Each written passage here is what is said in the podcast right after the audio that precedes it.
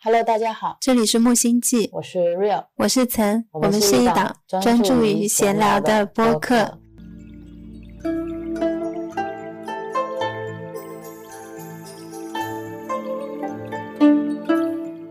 今天是二零二二年十二月二十二日晚上十七点二十分，哎，不对，说错了，晚上十九点二十分。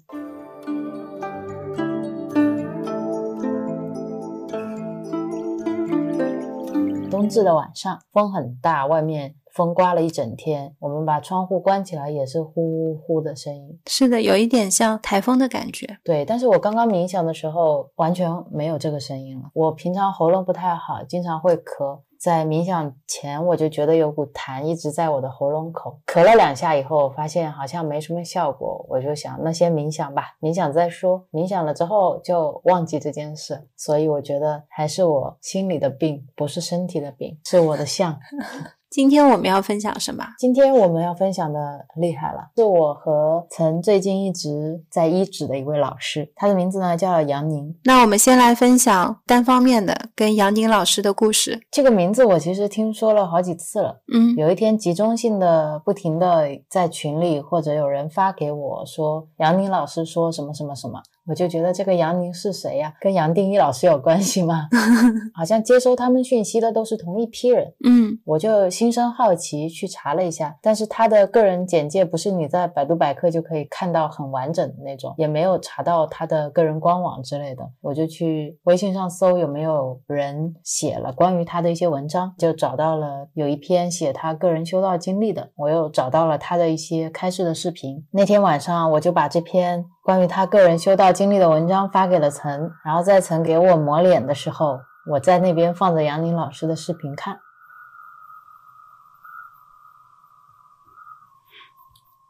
给大家听一下风声吧。你在给我挑痘痘啊？哦，对对对，一边给 Real 挑痘痘，一边看这个视频的时候，我就在想，好像也没有很吸引我，我都忘记掉他在讲什么样的主题。但我还比较确认的是，这个视频没有引起我的共鸣，就全心全意给 Rio 挑痘痘了。对，当时在看视频的时候，感觉是一个妈妈，对妈妈辈的人，长得非常的朴实，穿的也非常的朴实，坐在一个桌子前面，再给你讲一些佛法相关的道理。嗯，直到第二天我睡醒，在打开了公众号，大概翻了一下，发现确实很长，就不是一下子能完全看完的。我就想，那我再看一个他的视频，打开了一个视频，正好是讲跟父母之间的关系的。一看那个视频，就发现他说的话能直接流进我心里面。我是在他的视频里面看到他孜孜不倦的一直在传授空性的正见，这个是我觉得蛮难得的。而且他的视频里面会有很多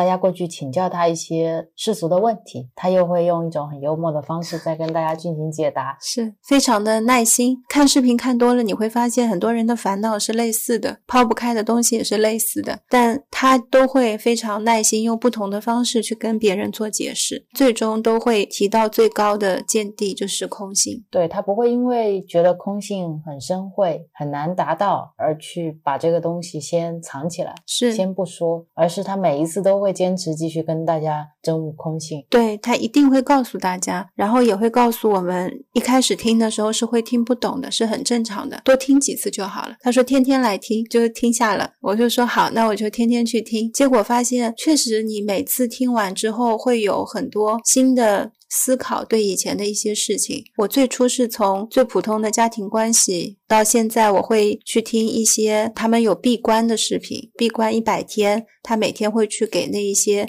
学生做指导，关于静坐的指导，关于生活的指导，关于佛经上面的指导，我就会慢慢的开始看这一类的视频。然后 Real 呢，现在也会去看一些佛经的讲经，看的也是停不下来，讲的太有意思了。之前有一阵子我也看资深罗珠堪布的一些布道的视频，嗯，但是好像杨宁老师的更有一种魔力。是是的，他真的很像你妈妈坐在那里跟你讲经。曾说他在开示的时候可能会喝口茶，抹一下嘴巴，拉一下衣服，就让你感觉确实是非常亲近的一个人。他努力的在告诉你，佛学是一个非常融入你生活的，并不是离你特别遥远的。要我们要轻松的生活，活泼泼的学佛法。对，活泼泼的这个词，大家上一期就听我们说过了。嗯，其实也是受到了杨宁老师的启示。对，那我们今天就来聊一聊他的整个修道历程是什么样的。我当时在看到微信公众号那篇文章的时候，我以为那是他的第一章，我就去网上买了一本书，结果 买回来发现那就是他修道的全部了。书呢是一本非常薄的小册子，是繁体版的，后面两章基本上就是他的一些感悟和一个小小短篇小说。嗯。我下午坐在那边一直看，虽然说公众号我也读过他的经历，但是用手机看跟看纸质的文字还是不一样的。好像看手机的时候有遗漏掉一些细节，然后今天再补充起来，还是觉得津津有味。是的，我们两个人都花一下午重新看了一遍，嗯，觉得是很值得拿出来跟大家去分享的。其实分享的不仅仅是故事本身，不管是这些故事，还是我们今天讲的所有的内容，其实只有一个目的，希望大家也可以去看看他的视频。嗯，你如果觉得心有点浮躁的时候，如果你很喜欢听我们的播客，应该也会很喜欢看他的视频。Rio 肯定会在 Show Notes 上面去放杨宁老师的网站，他的网站是支持搜索的，像你有什么烦恼，你就可以搜爱情。他有爱情关键字的所有视频，比如说亲情，它就会有亲情所有的视频。洗碗的时候就会听，空下来的时候就会听一听，嗯，是很推荐大家也可以去听。我们在这边就是给大家提供很多的老师，提供很多的法门，方便法门。大家觉得哪一个合适自己，哪一个方便，自己就去选择。之前分享的杨晶也是非常好的一个老师，杨定一博士也是一个很好的老师，拉玛那也是非常非常多的老师。你找到一个你自己觉得非常合适的，你就可以好好的去看他的视频，看他的书。去了解他的见地。如果你觉得某一段时间某一个老师更合适你，过了一段时间你再换一个老师也完全没有关系。是的，是的。像杨定一博士的话，我现在也是一周会看一下他有没有更新，有更新我们就会听。对我买了他的全部生命系列，也还没看完。嗯，有空的话，我就想看了，我就会拿一本出来翻一翻。对，不要给自己太多的一些压力，觉得分秒必争的去阅读、去看书、去修行，你也是要轻松的去做这些事情。如果很有目的性，把它转化成压力，你又修不出来了。是的，是的，我开始说咯。这本书其实它不是非常认真去写的一个自传。杨宁老师自己也说过，是他之前在开诊所给大家看病的时候。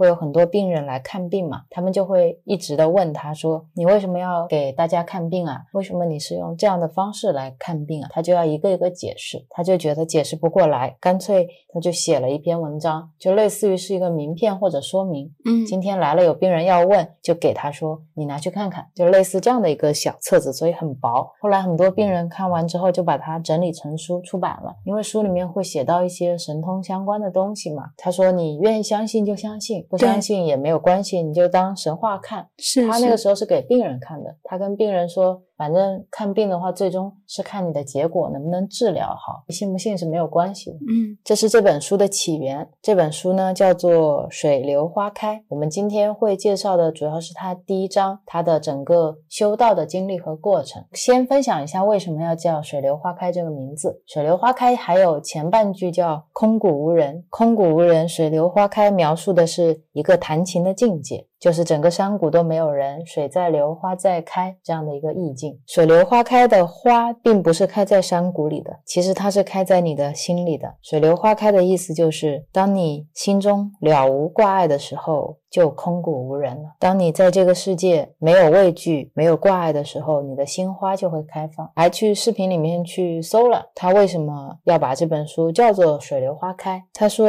你去普度众生的时候，要知道，其实没有众生可以度。嗯，如果你的眼中有众生，心中有众生，你就是着众生相了，那你就度不了众生了。他取这个书名也是想说，你在弘扬佛法，你在做，你在说，就像水自然的流，花。自然的开，没有谁影响谁。花开不是因为水流，水流也不是因为花开，水流不是为了花开，花开也不是为了水流。水流跟花开是没有关系的，就像众生和佛也是没有关系的。他在讲这些佛经、讲这些开示和布道的时候，他说：“听者有心，如果听到的人内心开花了，那就开花了。”没开花，那就没开花，嗯，就是这样的一个缘由，也很像刚才曾说的，觉得杨宁老师的话就像水流过他的心里嘛，对，非常的轻盈，又能够有佛法的见地，对我觉得非常的温暖，也非常的深刻，是一种很深的慈悲心，嗯，很多事情你从他的角度去看，你就知道，哦，原来这个是用慈悲的角度看世界，哦，原来这个是用空性的角度看世界，是，虽然大家在聊的还是概念。但是你知晓空性的概念，也是在让你自己的知见可以不断的去靠近空性嘛。嗯，我去看他的视频，有一种感觉很幸运。如果没有互联网，需要你肉身去到一个地方，找到一个你真的能够链接上的上师，又可以听他讲经布道，是一个非常难得的事情。是，今天我们就是在家轻轻松松的点开这个视频，他从早给你讲到晚。对啊，你想看多久看多久，你还可以挑主题看，你还可以调倍数看。对，你想看，他就一一定会在那边说，哪有这么幸福的事情？是是是，这是我最近对互联网特别感恩的事情。互联网本身没有错嘛，是是，看你对它的起心动念是什么。你如果想用它来去助长你的贪婪和欲望，也是可以的；你想用它去帮助你真悟空性，也是可以的。所以东西还是那个东西，每一件东西都有 A、B 两面。等到你都同时能看到 A、B 两面的时候，你就能看到这个世界的全貌了。对，然后你再把 A、B 两面都融合或者放下，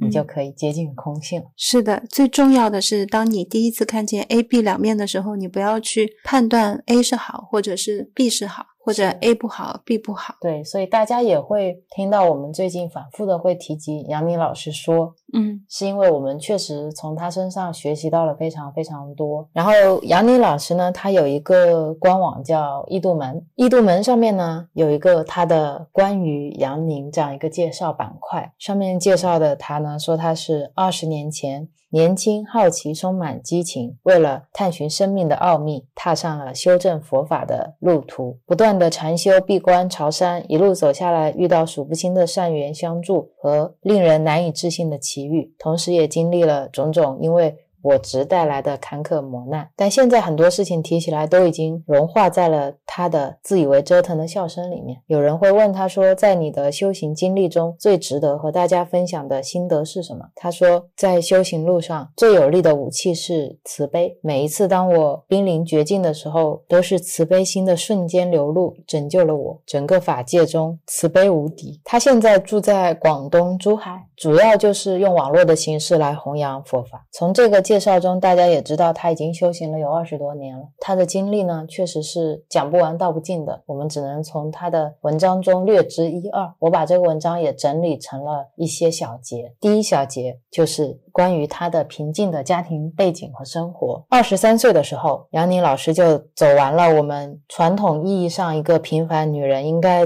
要走的人生四部曲：结婚生子、上学、工作、结婚、生子。哦，这是四部曲。你走完了后面。两步，按照大家的说法，这就是一个非常平静、祥和、圆满的一生嘛。我们拉近了，再仔细看一看这个家庭状况是什么样的。当时呢，她的丈夫是一位交警，从小是父亲早逝是的，家境比较贫寒，母亲呢是。节衣缩食供他读大学的，然后已经没有办法再给他其他的生活补助了。他比杨宁早工作了几年，结婚的时候他们的新房就是他单位的单身宿舍，婚礼大概也就花了几千块。然后杨宁自己呢，高中毕业以后是在河北一所美术学院学习国画的，后面是在一个新华书店工作，工作一年多就怀孕了，请了孕假。只拿百分之六十的工资，她老公的工作很忙，中午晚上可能会回来吃饭，偶尔帮忙做点家务。他们有孩子以后，其实语言上的交流也会变得比较少，嗯，工作也比较辛苦，日子呢过得也比较紧巴巴，没什么钱，就是这样的一个生活。她自己生完孩子以后，身体也很差，各种病，盆腔炎、胆囊炎，而且全身骨骼都会酸痛，有的时候会痛到晚上想哭那种。所以她基本上生活就是干家务。全心全意的干家务，除了干家务以外，就是觉得。很累很困，想睡觉，嗯就是这样的一个生活。然后因为他自己在家里嘛，不工作的话，朋友们就会很少来往，时间就是这样过去。他觉得过得很平和，不觉得很枯燥，但也不悲不喜。之前可能有想要做画家、想要做诗人，都变成了很遥远的梦想，都被孩子的尿布冲淡了。他觉得生活偶尔有点乏味。当时自己写日记的时候，说自己的生活就像一杯白开水，没有滋味。这就是他二十三岁时候的所有的生活，其实跟很多人都是类似的。我觉得很多家庭的妈妈都是过着一样的生活。嗯，还有很多是可能后面孕假结束了就去工作了。对啊，工作后面的生活你好像也能一眼望到头，嗯每天是上班，然后下班回来照顾孩子。但故事是一定会有转折的。很快进入了第二小节，它的转折点，一本在路上踩到的书。杨宁的父母辈呢，他们是信佛的，但是呢，家里只剩下一尊观音菩萨的瓷像了。佛事活动呢，平常只有初一十五在佛像前面放点水果，点一支香，大部分时间是吃素，但也没有其他的什么表现了。不是天天念佛的那一种。对，杨宁那个时候对于佛教的理解就是佛像、寺院、僧人吃斋。我们现在也是这么认知的。对，即使他的家里人信佛，好像也就是这样。在他儿子十个月的时候，有一天他买了几包檀香跟一些水果，想给他爸爸妈妈送过去。路程其实不长的，在走的过程当中踩到了一本破烂的书，什么书？他也很好奇。一般他是不会好奇的，但是那天呢，他就鬼使神差捡起来看了一下。那本书前后没有封面，他就随手翻开，看见了四行字，上面写着：“我本来之土，传法救迷情。一花开五叶，结果自然成。”嗯，他看完了之后，心中是吓了一跳的，而且他听见空中响起了一个炸雷，吓得他手都哆嗦了一下，书就掉到地上了。他当时愣了一下，忽然又清醒过来，发现晴空万里，根本没有响雷嘛。他就捡起这本书，再看了一下这四句话，也看不懂是什么意思，也不知道刚才那个炸雷的声音是怎么来的。嗯，他想不通，觉得这个书又脏又破，也不知道自己刚才干嘛捡它，就把它丢到垃圾桶里去了。刚刚说的那四句话其实是达摩祖师的寄语，这个寄语的意思就是我到中国来传佛正法，是为了能够救度一切迷情的众生。在我这朵花上会开出五片花瓣，到那个时候，结果就自然成了。这五片花瓣呢，大家一般把它理解成为是二祖、三祖、四祖、五祖、六祖啊这五位祖师，意思就是禅宗其实是达摩祖师这朵花上开出的果子。我们的肉体会腐烂，但是精神会传承下去。希望我们每一个人都可以做佛法的传承者。他跟佛的这次结缘就被他丢进垃圾桶了，谁不吓死啊？你要是在路上遇到这样的事情，如获至宝啊！我觉得我是天选之子啊！那是现在，你如果没有开始修行之前，你捡到这样的书，你会扔掉吧？不会，我觉得它可能是有价值的二手书。在过去一段时间，有一次他去他弟弟家里，嗯因为他弟弟平常会看佛书的嘛，他就把这件事情告诉他弟弟了。他弟弟就告诉他这个继子是怎么一回事，但是他弟弟呢也不知道为什么会发生这样的事，他只能说你可能佛缘很深。他弟弟正好买了几本佛教的书籍，就拿给他看，当时。拿给他的是南怀瑾先生的《如何修正佛法》和《金刚经》说什么。《金刚经》说什么？我以前也买过，也翻看过，什么都没有发生。他当时也是一样的，没什么兴趣，但是就拿回家翻一翻好了。书很快他就看完了，看得似懂非懂。书里面有一些禅宗公案嘛，他觉得蛮有意思的，因为讲的是小故事。接下来就要到真正的转折点了，这一话呢，他要开始大做了。啊，在这里呼吁大家，冥想才是你真正的转折点。是是，冥想是实证嘛？话说有一天，他的孩子睡着了，他突发奇想，要不打坐试试看？书里面一直都有写禅坐嘛，他就照书里面的一些指导做了一下，没想到这一做，他的人生从此改变。第一次打坐，他是单盘的，双手就是很随意的放在膝盖上，他觉得玩玩嘛，肯定什么都没有发生。结果眼睛一闭，他的身心一片空灵。眼前就开始出现了美妙的图案，有山水啦，有景物，非常非常漂亮。它能看到孔雀开屏，能看到蛇在你的膝盖旁边爬来爬去，然后耳边还会有海浪冲击海岸的声音，还有那种风吹过的声音。他就发现自己坐在一个海岛上，在一个。很高的礁石上，他就把一朵莲花放到海里，海面上还有一艘木船快要被风掀翻了，然后那朵莲花就飘向了那个船，托住了船的底部，转眼就风平浪静。嗯，突然就从境界里面出来了，发现孩子在旁边哭，要换尿布，看表已经快要十二点了，老公马上要回来了，要做饭，所以他要哄孩子，还要做饭，根本没有办法去。回味刚才打坐的这种境界。第二天下午，赶紧抽时间再来一次。对孩子又睡了，他就想起昨天打坐的那个场景，心中就觉得挺好玩的。他觉得闭眼就能看到那些图像，跟做梦一样的。还有声音，还有故事情节，这不是三 D 全息投影吗？我们可能要戴上这种 Google 的眼镜，你才能看。他直接闭上眼睛就能看。他就又打坐，这次境界更好玩了。就没几分钟，他就发现自己坐在云端里，而且有莲花座，还长出了千手千眼。接下来自己的长相还会不断的变化。一会儿你有四条手，一会儿你头上又长出头，肩上也会冒出头。在云端里面，他看到了很多穿着袈裟的和尚，还有很多念佛的声音、敲木鱼的声音，风景不断不断的变，他就是看得很开心。然后看得起劲的时候，孩子又哭了，就把他给 哭出来了。他看了一下表，发现已经过去两个多小时了，但他以为才十几分钟。所以我们有时候不知道那些禅师怎么就能打坐打那么久，人家在里面快活着呢。对他可能感。感觉才过去半小时，我们外面都八小时过去了。对呀，而且像杨宁，他本来那个时候就觉得自己的生活跟白开水一样嘛，嗯，很无聊。刚好打坐的时候发现，哎，这个有意思，它可以填补你生活中的一些空白，就像你找到了一个兴趣或者爱好，跟我们每天刷剧也是一样的。是的，他那个剧还是动态的，你不知道进去了之后会看什么。对呀，只要一有时间就打坐。他甚至放弃了很多家务，挤出时间来打。坐，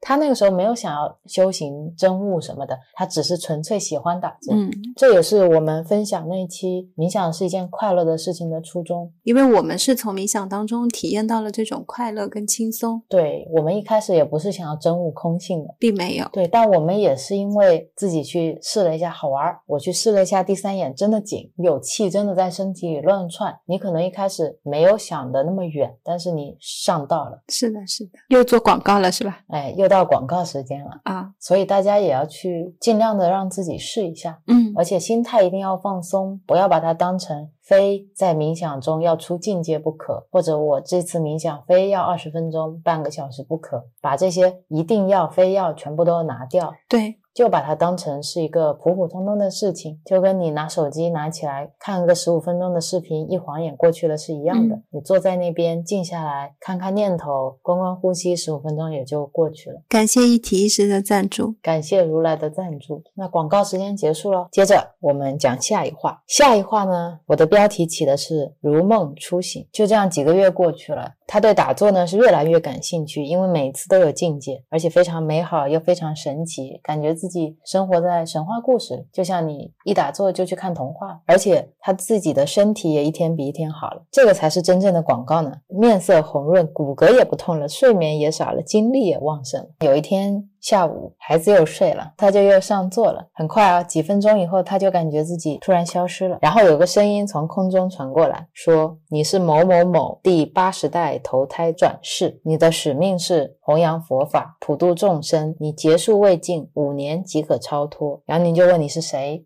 对面就是笑。笑声过后，有一块两米多高、金光闪闪的牌子会掉在他前面，他就捡起来看，是梵文，但是他眼睛看到的地方，梵文就会变成汉字，上面就写着他的姓名、生辰和他这一生要经历的一些事情，牌子就消失了。他就像看电影一样，看到了自己投胎的整个过程。看完这些，他出定了。这时的心态就是如梦初醒。他好像终于明白自己这一世来到这里是要做些什么，但他又觉得自己不明白，因为现在旁边有个孩子，自己有个家，又有父母，就是一种是一个说不出来的感觉吧。如果我是要去布道的，那我身边的孩子怎么办？老公怎么办？我父母怎么办？他心里又还是很激动的，因为他好像找到了一个自己内心二十多年来一直渴望的东西。嗯第二天呢，全天都有朋友来，根本没有时间打坐，一直等到晚上十二点，孩子丈夫都睡了，她又悄悄起来打坐。那个时候她已经腰酸背疼了，但是她就是就是很想打坐。对她觉得打坐已经变成了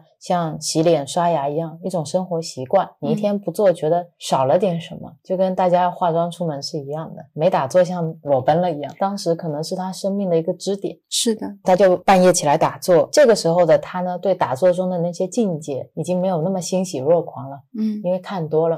前世也看过了，投胎也看过了，连这一世未来会发生什么事也看过了。所以他就很平静的看，就没有那么激动。十几分钟以后，他就入定了。前面突然出现了一本巨大的佛经，有一行字从佛经中特写出来了，红色的，很显眼，写着“观心即佛”。嗯这四个字停留了一会儿就消失了，他就看到自己进了一座鸟语花香的山谷，有一个小路，在路口坐着一个年轻的和尚，敲着木鱼在念经。他就过去跟和尚鞠躬，就问他：“师傅，观心祭佛是什么意思？”因为自己刚才看到了不懂嘛。然后呢，和尚好像跟他讲了非常非常多，但是他感觉自己越听越糊涂，一点没弄明白。然后那个和尚就把木鱼收起来了，带他走到了一个悬崖下面，去见了他自己的师傅。那个师傅呢，在悬崖顶上，也是一个老和尚，胖胖的，身材也是非常高大，穿一个出家人的灰色长袍，脖子上会挂一个很大的檀木念珠。然后他不知道怎么的，本来在山下的，突然就移动到了那个师傅的对面。然后师傅就开始跟他讲什么是观心即佛。梁宁说，他虽然记不起师傅说的原话，但是感觉他们两个之间的交流是一种心灵感应。师傅说一句话，他心中马上就能明白他要表达的全部意思，但这些又不是一句话能说得清楚的，就是一种难以表达的意识连接吧。嗯，这个你也是有体会要说吗？我不知道我跟杨宁老师的体会是不是同一种体会，我觉得境界是不一样的。我的感觉就是，如果像我们语言表达说，我听一句，你脑子会思考一下，然后再翻译给自己，是这种状态。但是那种状态下面是你听到了你就明白了，只给的。我知道了，没有一个头脑在那边干涉。平时的信息好像你说了，你刚刚那句话是没有头脑在干涉，到了我这里，我可能会需要思考一下，没有头脑要干涉是什么意思，再进入到我身体里面，哦，明白了，这是这个意思。我觉得这种只给是因为你没有小我的念头在那边干扰。对，没有判断，是的，是的，嗯，就感觉讯息传递的特别快。本来可能你是五 G 网，然后平时生活把五 G 关掉了，只用二 G 上网的感觉。那我接着讲，这个老和尚呢，就说是他的师傅，要开始传授他法门大光明法八部。杨宁听了就很高兴，他就问：“那师傅你叫什么名字？”师傅说：“不必要知道我的名字，你非要叫就叫我天竺老人。”然后那天就带他游历山水，给他讲一些佛学的知识和道理，跟他说第二天要开始教课了。这很好啊，对呀、我也想有个老师，但现在如果这么想，就是一个执念。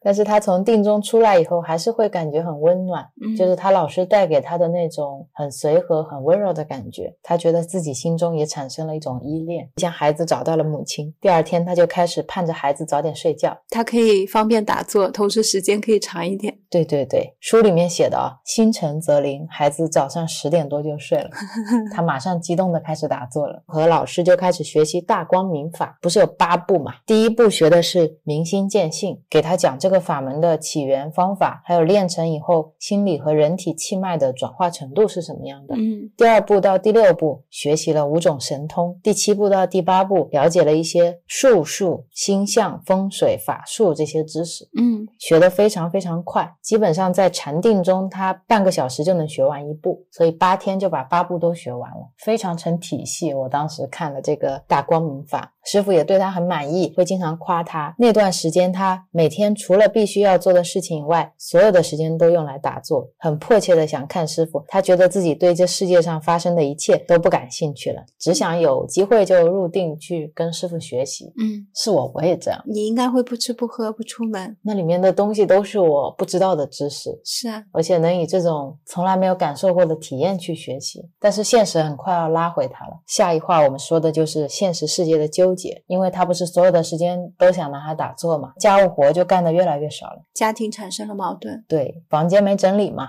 饭经常也会忘记做。第一个不满意的肯定是丈夫嘛。她老公就觉得自己受到了冷落，因为他们结婚不到两年，她老公比她大一岁。杨宁当时除了不整理房间，孩子带的脏兮兮，而且她还没有兴趣过性生活了。嗯那个时候她没有要修行、要禁欲的想法，只是自然而然不想进行这个行为了。她那个时候也开始吃素了，看到肉就会觉得有点恶心，吃了带荤的食物就会轻度腹泻，所以她给大家做的呢都是素菜。她老公一日三餐就是嚼着青菜，晚上呢看着孩子一睡着，杨宁就开始打坐，她老公就觉得有一些烦躁，有些痛苦，有些失落。杨宁内心对她老公有歉意的，嗯但她也不知道该怎么办，因为修行的愿望非常的强烈。当时她感觉自己像被一种巨大的诱惑吸引了，身不由己的感觉。找到了此生想做的事情，这种力量是不一样的。找了一个机会，她把自己整个打坐的经历跟她老公说了，把所有禅定的事情、自己学习的事情全说了。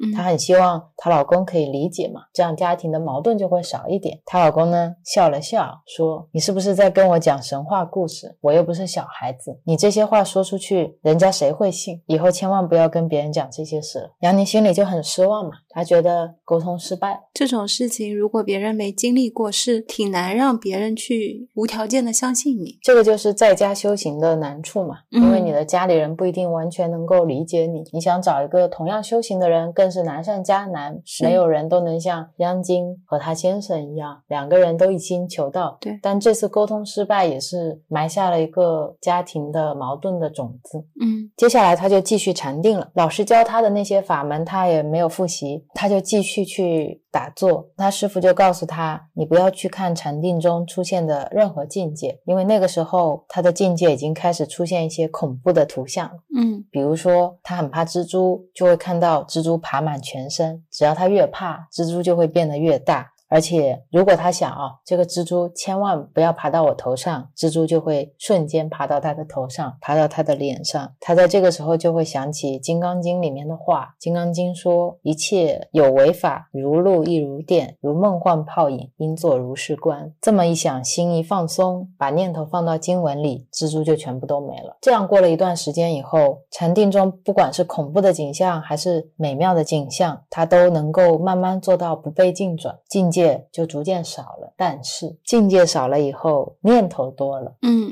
他发现脑中的杂念多起来，想东想西，有时候就入不了定了。所以他的路数跟我们不一样。像我们学习一般是先有念头，止念，止完念以后再入定，看到境界。他是直接先看境界，看完境界，把境界指了以后开始指念的。我是两种交错。后来看了一些空性的书，包括杨定一博士的建议，我也想说，想让自己能够心再定一点。如果有一些画面，我有时候会刻意的像指念一样指他们。你止住了画面，你的念头就是在那边汹涌澎湃。总有一个在转。他师傅就告诉他，你不用管念头，念头呢像境界是一样的，让它像水流一样从你身边流过，静静的看着它，你不要去分别念头的善恶、好坏、美丑，就观察它就可以了。嗯让自己变成一个旁观者。其实，如果你会知道怎么去止境，你也会知道怎么去止念，对都是一样的方式。在这个时候，师傅其实不是他入定以后才能见到的，师傅已经能够时时跟他在一起，时时跟他交流了。他的修正是日益精进了，但是他的家庭矛盾也开始日益激化了。简单说一下背景，那个时候呢，他们已经搬到了新家，而且杨宁的家里人又给他们一些经济上的资助，生活条件改善了，而且还聘请了一个小保姆来一起带小孩。嗯，我感觉是有修正的私心在里面。帮他缓解一下家务的压力，让他有时间能够休息。对，但是她老公对她的不满也越来越多了，因为感觉她的心越来越不在这个家上面了，嗯也不在她跟孩子身上嘛。而且杨宁这个时候呢，脾气也越来越大了。以前丈夫可能讽刺一下、挖苦一下，他就像那些境界一样，就看着境界就过去了。但现在不行，她想是想这么做的，但是做又做不到。嗯做起来非常困难，发现自己比以前更没有耐心，很容易烦躁，而且火气很大。他说他能从他老公的眼神中读到这样的怀疑，就说你怎么说自己在修道学佛就变成这个样子？嗯，哪有人学佛学成这样？你是不是走火入魔了？是杨宁自己呢就会理直气壮的想，修道本来就没有固定的样子，这是活生生的道，我就是这样子的。他也很倔，他也知道自己是在狡辩，知道自己现在这种发怒的状态，这种暴躁的状态，并不是智慧的体现，嗯不是佛学的体现，只是一种人类的习气，你的贪嗔痴慢疑的一种爆发。然后师傅呢就告诉他，你要持忍辱戒。他就问师傅要怎么持忍辱戒。师傅说，遇事不要去争辩对错，你不要执着生活中的美丑善恶，目前发生的一切都是你必须也应该要承受的。你不仅不要与你丈夫起争执，你更不能心生嗔恨，这就是你目前持戒要做的。她很痛苦，但是师傅说的话她都听，所以她马上就去做。她不再跟丈夫争吵了，不管她老公说啥，她都努力让自己平静心态，左耳进右耳出，像水一样流过身体。但是话是这么说，心里面还是会起波澜，还是会觉得很委屈、很愤怒，觉得。各种嗔恨，泪水在眼眶里面各种打转的那种，这时候就是一种忍辱，真的是忍，嗯而不是内心不被影响。那时候她老公就像赌气一样，你不关心这个家，我也不关心这个家，所以她就经常喝酒，很晚回家，有时候还会夜不归宿，嗯整个家庭状况就开始中落了。下一节就是杨宁彻底的心态崩了，她发现自己修道还在持续的精进，但是呢，情绪越来越糟糕了，心态也越来越不平衡了。有时候她看看自己的孩子，心里就会想，要不放弃修道算了。嗯就我何必为了修行失去现在的一切？你本来有孩子有家庭的嘛，你有这个城市大部分人想要的东西。生活也很稳定了，也过得越来越好了。是的，他呢那个时候对他的师傅还是很恭敬的，师傅说啥做啥，但是没有以前那种依恋的感觉，就时时想跟师傅进行交流的感觉了。师傅呢对他也还是很关心。这个时候的师傅不给他讲大道理了，有时候还会让他去逛街买买衣服，调节一下心情。他说这段时期你要让自己心态平衡，只要能让你做到这个状态的，不管什么方法都是好方法。嗯想买东西买东西，想休息就休息。虽然有师傅这样去开导他，但他还是会觉得很困惑、很迷茫，就反复的开始审视自己，就问自己：我为什么还要修行？我到底想干嘛？他觉得这个时候自己比以前更清楚的看到了自己内心藏起来的很多的欲望和习气。他开始深刻的认识到了自己跟别人没有什么区别，而且修行到现在，反而觉得自己越来越退步了。以前还没有这么大的脾气发出来。嗯现在对家里人反而变得越来越暴躁了。他觉得自己没有一点智慧，就连平常觉得自己有点聪明也没有了，整个人生都变得越来越迷茫，不知道自己每天在做什么，也不知道未来到底等待他的是什么。他觉得成佛对他来说变成了一种很模糊的概念。嗯佛是什么，他也说不出来。他只是每天听师傅说什么就去做什么，心里面没有任何自己的想法，就觉得自己很笨很蠢。师傅那段时间对他的教诲呢，就只是说保持心态平和，然后持忍辱戒。非常温暖，不想给他太大压力。是的，也一直在他旁边，没有离开过嘛。嗯杨宁自己呢，就觉得持戒真的好痛苦。你口不还言是可以的，但是你心中不起波澜是做不到的。但他还是会尽全力去做，因为他觉得只要我能做到一次，就能做到两次。嗯这个启示是来源于他打坐，因为他自己打坐也是等你入定就舒服了，等你如如不动了，你就真的可以不被境转，体验到那种平静了。你现在忍下来的每一步都是在朝着那个方向在前进嘛。是但他就是觉得自己不行，他嗯觉得自己一开始修正就能入定，完全都是依赖于师傅的加持，还有就是自己当时心态非常放松，当玩儿的嘛。嗯现在呢，他真的想好好打坐了，就把打坐当成那么一回事儿了，发现坐不下来。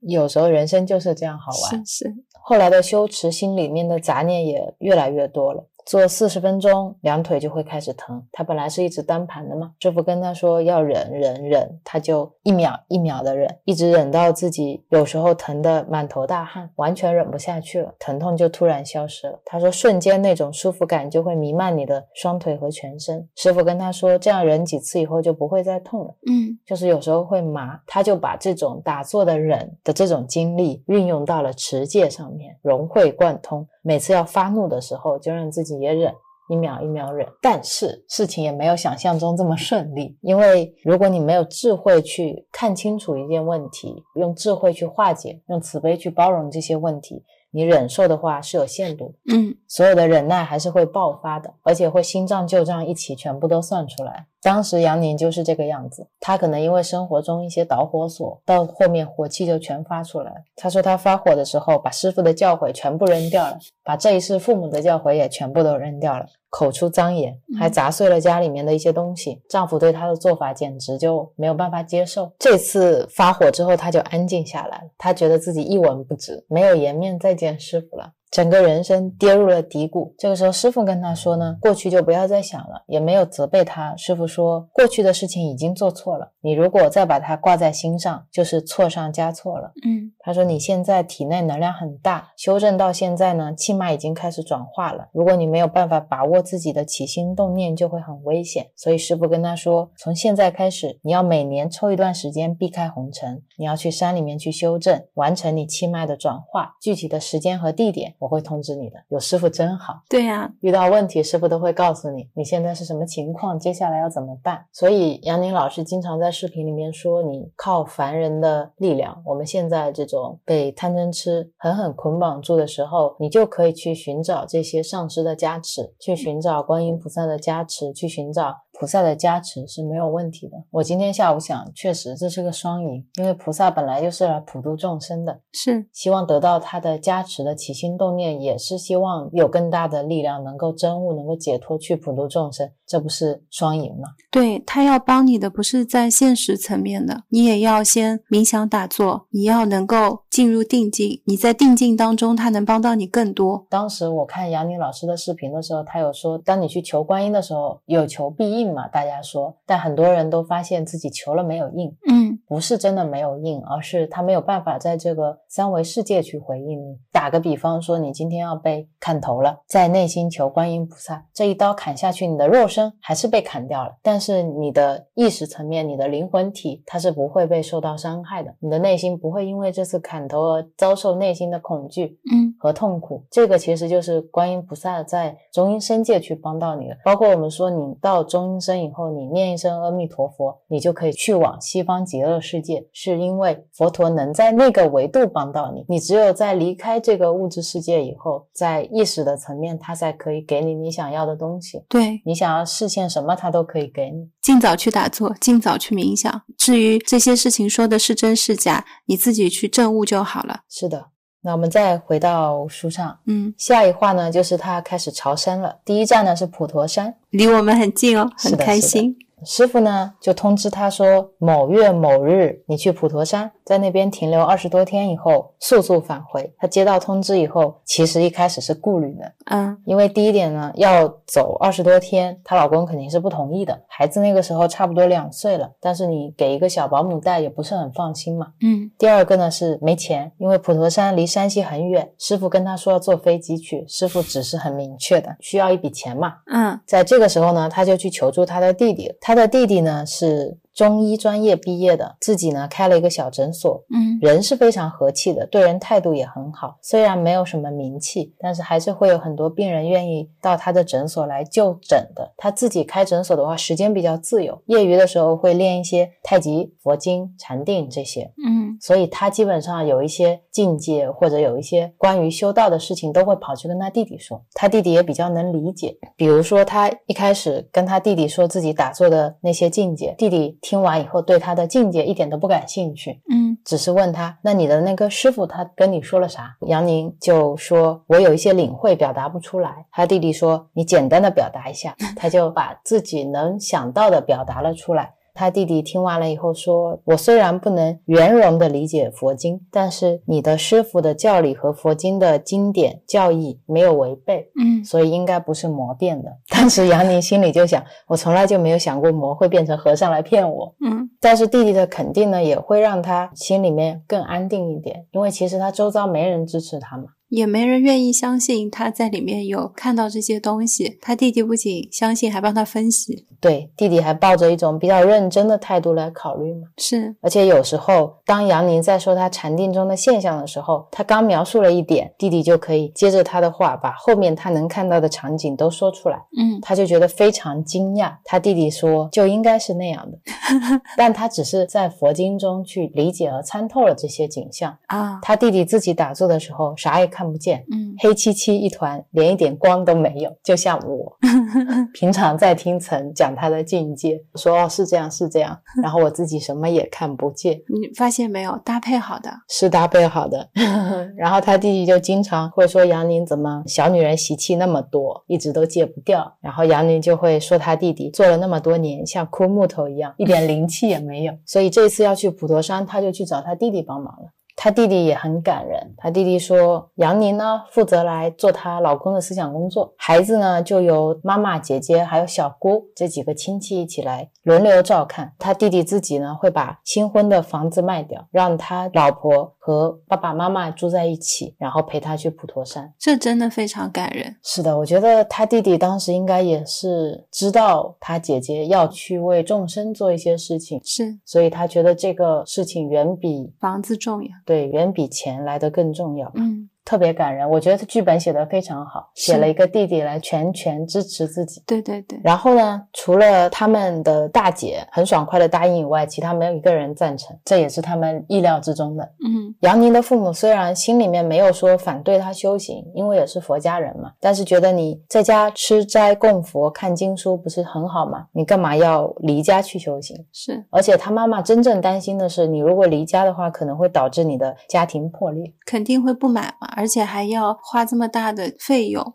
而且还有个两岁的孩子，是啊，但是他跟他弟弟态度都非常坚决，他们就日夜不停的做这些思想工作。嗯他弟弟房子也卖掉了，所以事情就成定局了。很感人的是，他们临走的前一天晚上，杨宁的老公喝得很醉，很晚才回家。第二天他们出发的时候，她老公突然从单位跑回来，什么话也没说，就帮她把行李箱提到了楼下，嗯，眼里面有点泪光。这一段我当时看到确实是蛮感动的。是。就这时候好像什么言语都没有办法表达。但是他的那个行为就包含了很多的爱，杨宁也就读到了。是啊，是啊，这就是一种支持。嗯然后他们第一站就去往了我们的所在的地方普陀山观音菩萨的道场。嗯我当时看这一段的时候，就感觉他们要卖房子，要这么辛苦的过来到这个地方朝山求道，我们打个车，坐个船就到了。是原来我们待的地方是这么得天独厚的，对，自己待在这里，其实你没有这种感觉。嗯。自己去普陀山的时候，也觉得是非常近、非常容易的一件事情，反而没有那种特别珍惜的感觉。嗯。看了这一段，我就决定好好的再去看一下观音菩萨的书，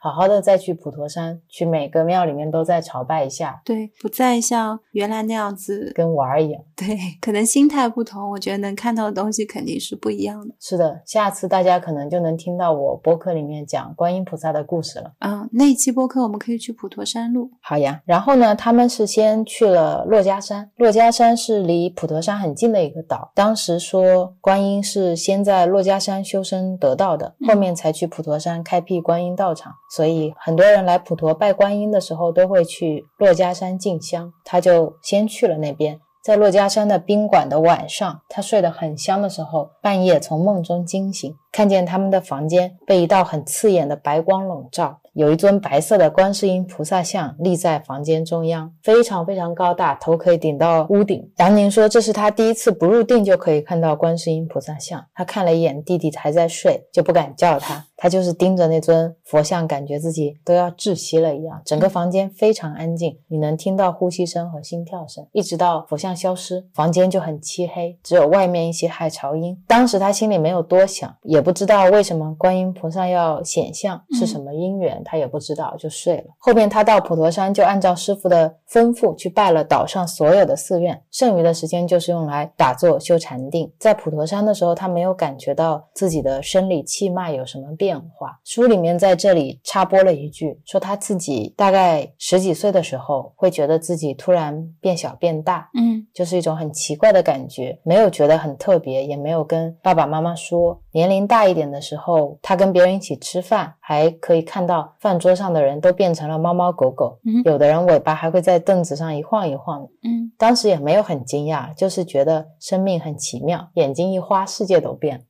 没有多想。嗯看到这一段要跟大家分享的是，他说自己变大变小的这个事情，因为这个事情好像曾有一个朋友之前也有，嗯所以他跟我提起说这是《爱丽丝梦游仙境症》。我今天看到的时候，就再去网上查了一下，看了一下现在我们的科学界是怎么定义这个病症的。嗯他把它定义成一种示威症，是一种罕见的眼部疾病，是神经学上的一种高度迷惑性现象，可以影响到人类的视觉感知。表现呢，就是你长时间观察一种事物。会突然像爱丽丝漫游仙境一样，事物会变大变小。医生说，这种症状可能是因为大脑枕骨脑叶病变导致的，因为枕骨脑叶是控制你的视觉信息的。这种病症呢，可以发生在任何年龄，但更多发生于儿童。患者有时候会出现偏头痛或者失眠。治疗的话呢，除了去追溯病史，小朋友要接受血液血清检查、脑脊髓液检查、脑波电脑断层扫描、核磁共振检查。各种检查，如果觉得是比较厉害的感染，还会用抗生素治疗。嗯我当时看到这一段，我心中有点感慨。我觉得，如果你有这样的情况，像杨宁没有告诉他爸妈，如果他告诉他爸妈了，他爸妈觉得要去看医生，然后医生就会诊断你有这样罕见的眼部疾病，接受了一堆治疗，吃了一堆药，就有可能真的你也会在内心觉得自己是有病的。而且是一种特别罕见的疾病，也有可能有一些没有办法被现代医学所治愈的，但在你这里就会留下一个病症的名称，就好像医学给你打了个 tag 走了。是啊，而其实我在看他的这一整个人生经历的时候，这件事情对他来说其实完全没有任何影响，对，对他的修道，对他的气脉转化根本没有影响，有可能只是他比别人更加敏感，更加能够感知这个世界我们感知不到的状态而已。他只是觉得很有趣。如果今天我告诉我爸爸妈妈，我爸爸妈妈也觉得他很有趣，他就是一个梦境而已。或者你的小朋友打妄语，对对，但如果说一定要把它当成病看，是一定有相应的病是可以套到上面去的，就算没有也可以套。是啊，我觉得如果大家真的也遇到类似的情况，先不要定义它是一种疾病，嗯，有可能只是一种感知力而已。是，岔开一下聊了这个，那我们再回来普陀山之行以后，他的师傅呢就开始去教他其他的知识了，比如说他禅定一段时间以后，就突然能够开始透视人体的骨骼和气脏，嗯。就是不太稳定，有时候想看看不到，有时候不想看呢又能够看见，就觉得哇，想看一个人，但是又看到了他的心肝脾肾肺，师傅就跟他说，这个叫天眼通。嗯因为他现在能量不足，所以不是很稳定，以后就会慢慢稳定下来。他发现果然定力增强了以后，你就可以控制自己的天眼了。然后师傅呢就会跟他讲佛教的五眼六通，他也慢慢能够理解自己身上发生的事情。对于这些神通呢，师傅跟他说，你不要去玩神通，嗯因为你的脉道没有完全打通，更不要说去转化。你如果用神通的话呢，消耗能量会比较大，比较难把能量聚集起来，就没有办法进行你身体的这个层面的进一步转化。嗯而且你玩神通呢，也容易感召外魔，会介入别人的因果。当时他就问他师傅：“可是经书上很多菩萨不是都玩神通吗？”师傅就跟他说：“你要是能真得空性，你怎么玩都可以。而且你真得空性，这些都不能算神通，只能算是一些小小的功能。嗯但是杨宁自己觉得有神通不是一件坏事，即使只是小功能，但是它像境界一样，能够让你对佛法产生一些信心，而且你修行的时候不会觉得很枯燥。还有一段话我特别想分享的呢，就是一切事情都是有利有弊的嘛。有神通可能是更容易走火入魔，因为贪嗔痴慢疑的放下，不是神通可以帮到忙的。嗯如果我们不能断除我们的习气，开启智慧，即使神通再大，你也没有办法获得身心的自在。是，这个就是我们之前一直说的，要先练心性，不然你有再多的神通，你也没有办法真正得到内心的喜乐和解脱嘛。对，就是给了你能力，你到时候也发挥不出它最大的作用。是的，我们就举海贼王的例子，大家都吃恶魔果实，但像路飞吃的恶魔果实，它不是最厉害的，它就是一个普通的橡胶果实，他就是个橡胶人，他也会被砍伤。肯定有更厉害的吃了恶魔果实的人，他用的是他的意志在打，用的是信念。对我们备受感动的，不是他今天武力有多厉害，是他的那种坚定、坚强。敢于承担，活在当下，才让我觉得非常受感动。是的，不管是修行还是日常生活中，都是要找到那个根基，才会让你比较稳固。要不然就还是会被境转嘛。不管你是被六根六尘在这个三维世界里面被你的贪嗔痴慢疑转，还是你到了神通境界里面被里面的各种轨道众生转，对，都是一样是在被转。是因为吓死你的永远不是恐怖片，是你自己的念头。是的，是的。上一次曾还跟我说，如果你在看贞子的时候，贞子从电视机爬出来，你没有对鬼的一个概念的时候，它其实就是一个女生从电视机里面爬出来了，有一头长发，然后你会以为这是特异功能，这个叫穿墙术。但就是因为我们对鬼片有认知，对鬼有认知，植入了恐怖这个概念，你看到了这些东西集合在一起，形成了一种想象中的体感跟恐惧。如果只单单纯的这个画面，你什么都没感受到。是是是，所以吓我们的永远只有我们自己 和我们的念头。对，那我们继续喽。嗯，接下来就是辽宁老师身心的转化了。从普陀山回来，他其实最大的收获是心胸宽广，嗯，心态变得平和了。这段时间呢，他才开始大量阅读佛经，只要是佛教典籍他都看，《金刚经》《法华经》《楞严经》《六祖坛经》，他全部都看，能找到的全看了。还有一些南怀瑾、元婴老人。还有西藏的一些仁波切的开示录，甚至是儒家、道教的一些经典，他全部都看。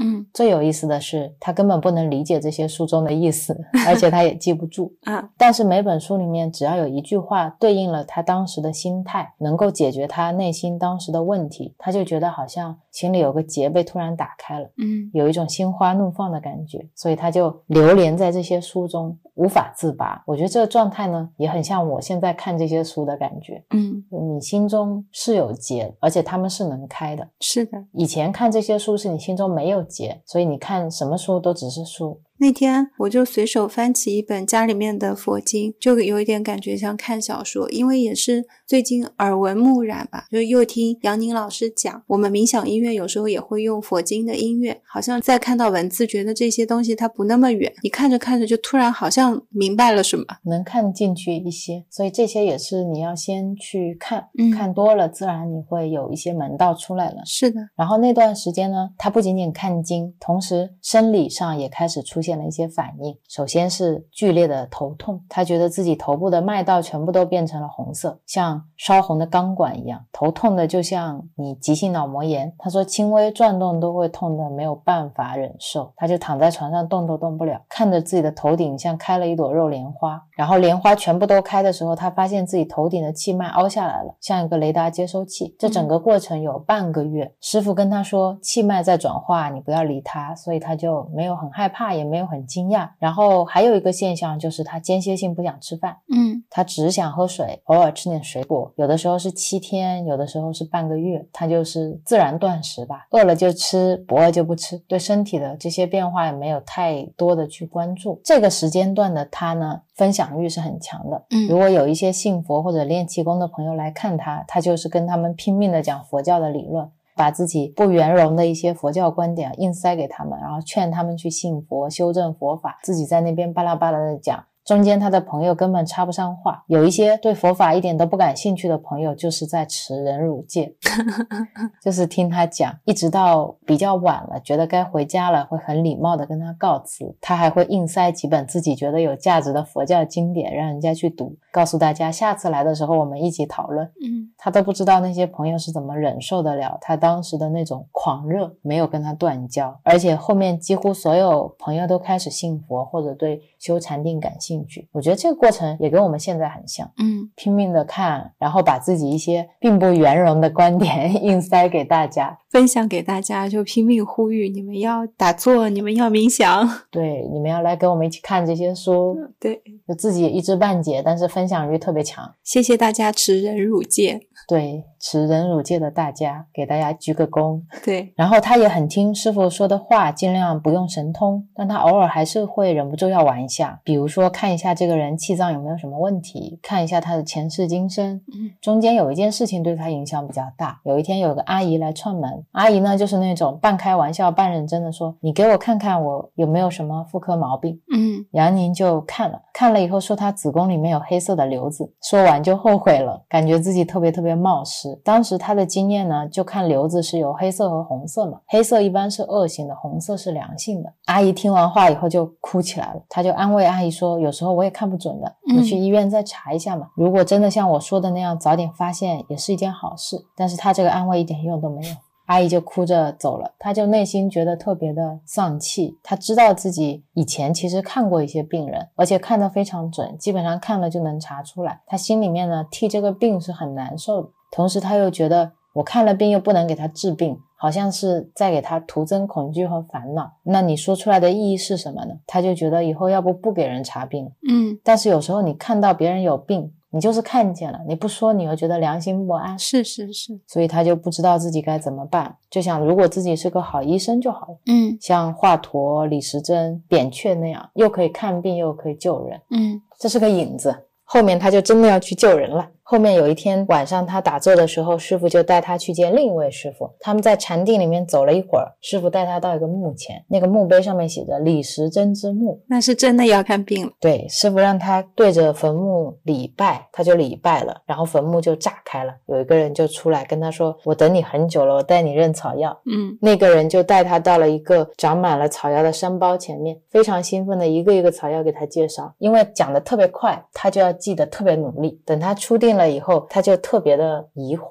李时珍不是已经千年了吗？嗯难道他没有去投胎转世吗？为什么我还能看见他？还是我刚才其实只是一个梦？嗯但是他还记住了几种草药的名字和它们的样子，他就把它画在纸上去找弟弟，因啊为弟弟是学中药的嘛。弟弟当时听了他讲的这些境界，看了这些画和药，就说我去查一下《本草纲目》，发现书里面果然有这几种药，而且名字和图案都是一样的。嗯他说这几种草药不常用，连他自己都不是很熟悉，所以他就确定了嘛，自己真的在学草药。啊是真功夫。然后禅定的时候，师傅就跟他说：“你可以拜李时珍为师，传授你中医知识。”李时珍就成了他的第二位师傅。后面还有一个黄师傅教他针灸，他又像以前学师傅的大光明法一样，就开始学各种中医理论。李时珍和黄师傅的讲课速度很快，而且他们是图文并茂的。嗯，还可以三 D 放大。对对对对，就李时珍讲一株草药，草药就会出现。如果你看不清，就可以放大几千倍，很有意思。讲药走的经络的时候，就会出现一个活的人体，而且是透明的，你能看到不同剂量、不同的配方下药的时候，顺着他气脉运行的情况。嗯黄师傅给他讲针灸的时候，也会有透明的人体，穴位的地方就会有那种一闪一闪的光点。如果我们现在学能像这个样子，我们学习速度我觉得也会快很多。像你精油，比如说今天你配了一个百分之多少的茶树和百分之多少的薰衣草，嗯它就可以看到这个精油对人体的整个作用，对它的气脉是什么样子的，是的，是的。多好用。你看平面图，他们画几个箭头，说精油从鼻子进去之后，经过嗅球去到哪里，你就觉得哦。但你如果立体的能够看见，是完全不一样的感受。而且它是在气脉的方面去进行讲解的嘛，对，一些我们现在没有办法量化的东西。是是，但是李时珍和黄师傅讲课，因为很多都是杨宁不懂的，学起来比较费劲，没有像他跟师傅讲经的时候那么轻松。嗯他就学得很努力，但是大脑还是一片空白。出定以后，你感觉什么都记不住，他就跟师傅说嘛，说自己都没学下来。师傅说没有关系，他们说的东西已经全部都编程输入你的大脑了，以后如果你要用的话，就自然会流出来。我看到这个就想，我们根本不需要研发脑机接口了。你想学英文的话，直接输入就好了。嗯等你下次看英文的时候，全都会了。用意识沟通也不受语言限制。也是梵文所见之处就会变成汉语。对啊，然后再过了半年多时间，有一次他被猪油烫伤，是让他治疗自己了。对，算是让他治疗自己吧，超级无敌伤的那种，他基本上就蹲在地上放声大哭，保姆就给他涂了烫伤膏药，稍微能止住一点点痛，他就想起了李时珍，他就赶紧关起房间来打坐，他好像还没有入定，但是就看到李时珍。在定镜里面，把一壶开水倒在他的手臂上，再用一壶已经准备好的红色黏糊状的药，一点一点的去涂，他就感到手臂变得清凉，痛苦也减轻很多。李时珍就安慰他说：“没关系的，不是特别严重，会好的。”师傅来看他的时候，就跟他说：“这是你的结束，我们已经把它化到最小，但是还是要受皮肉之苦的。也说你最终是会康复的。”这个期间，他还跟一个师傅学了《黄帝内经》，在这些师傅的帮助下。他自己也会在医院买一些烧伤膏药，水泡就基本上消失了，手指也能展开，但是皮肤开始烂了。师傅跟他说，这次烫伤有毒引发你体内的毒全部要从手上排出来，大概要排差不多三年。三年，嗯，他说会痒，但是你要忍过去。嗯。他觉得我一定可以，我有什么做不到的？持人如戒，对吧？已经这么久了，但是事情不是他想的那么简单。他说，像千万只蚂蚁在全身爬，而且你的手和手臂一痒，全身全部都会起反应，你感觉连舌头、心脏都痒。你除了在满床打滚以外，你没有其他的办法。他觉得痛有时候还能忍，但是痒的时候，你一秒钟也没有办法打坐。嗯，每次痒的发作差不多会持续半个小时，痒完以后就会从。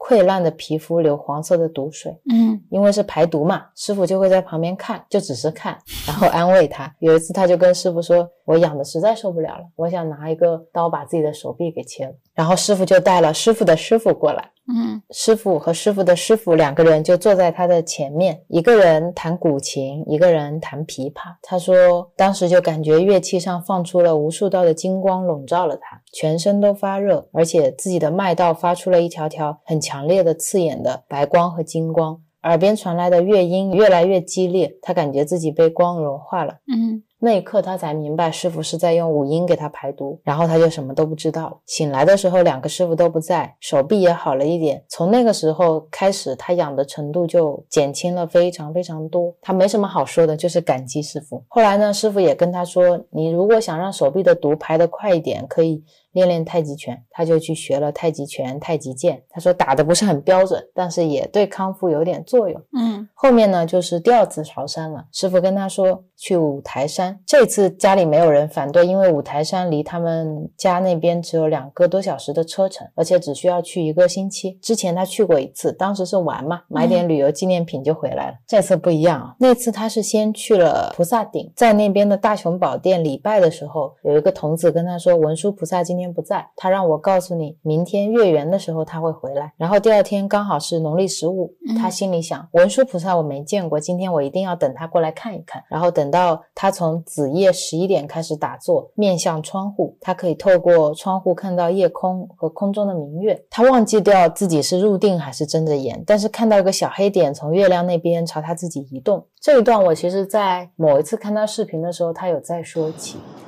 当时不是看见到文殊菩萨在禅定里，文殊菩萨吹个笛子，啊，很美啊，从月亮里出来的那个境界，我到今天记得太美了，简直，我见过的最美的图像了。就是你看着，你那天正好是个初一啊，是十五，就是那个月亮很圆，我我正好坐在床上，面对着一个窗口，窗口打开正好是个圆月，然后到了十二点的时候，文殊菩萨从月亮里出来了，你会你可以看看见一个境界，就是文殊菩萨骑着青丝啊。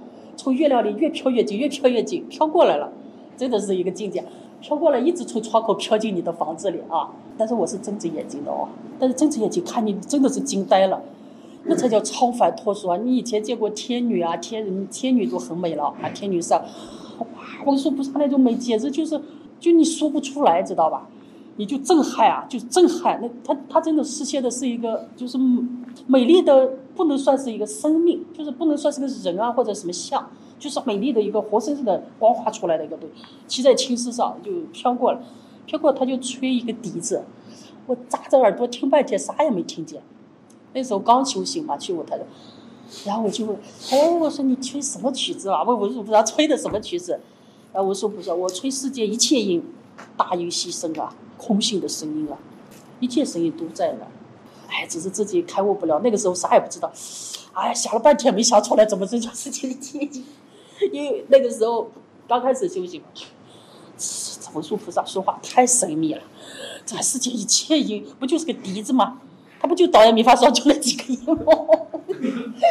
觉得这个这个成了我的公案了，我猜了好久啊，这一切音是什么？怎么也找不到一些，是吧？一切音包括宇宙一切音，哎，真的，你到最后修到最后，你对空性的越来越了悟，你才知道啊，空性里边一切具足在做啊，因为他在空性，嗯，甚至他的相也是你空性的世界等等啊，这些当然是随着你的修正，你有不同层面的理解对这些。我相信你们也会的，一切因，空性里面包含一切因，但是没有一切因。这个世界有人 慢慢的听啊，没有相，所以没有一切因，空性无相，所以声音也无相，但是又有一切因，所以你能听到每一道众生的说话，但是不会找每一道众生声音的像，啊，都是幻境。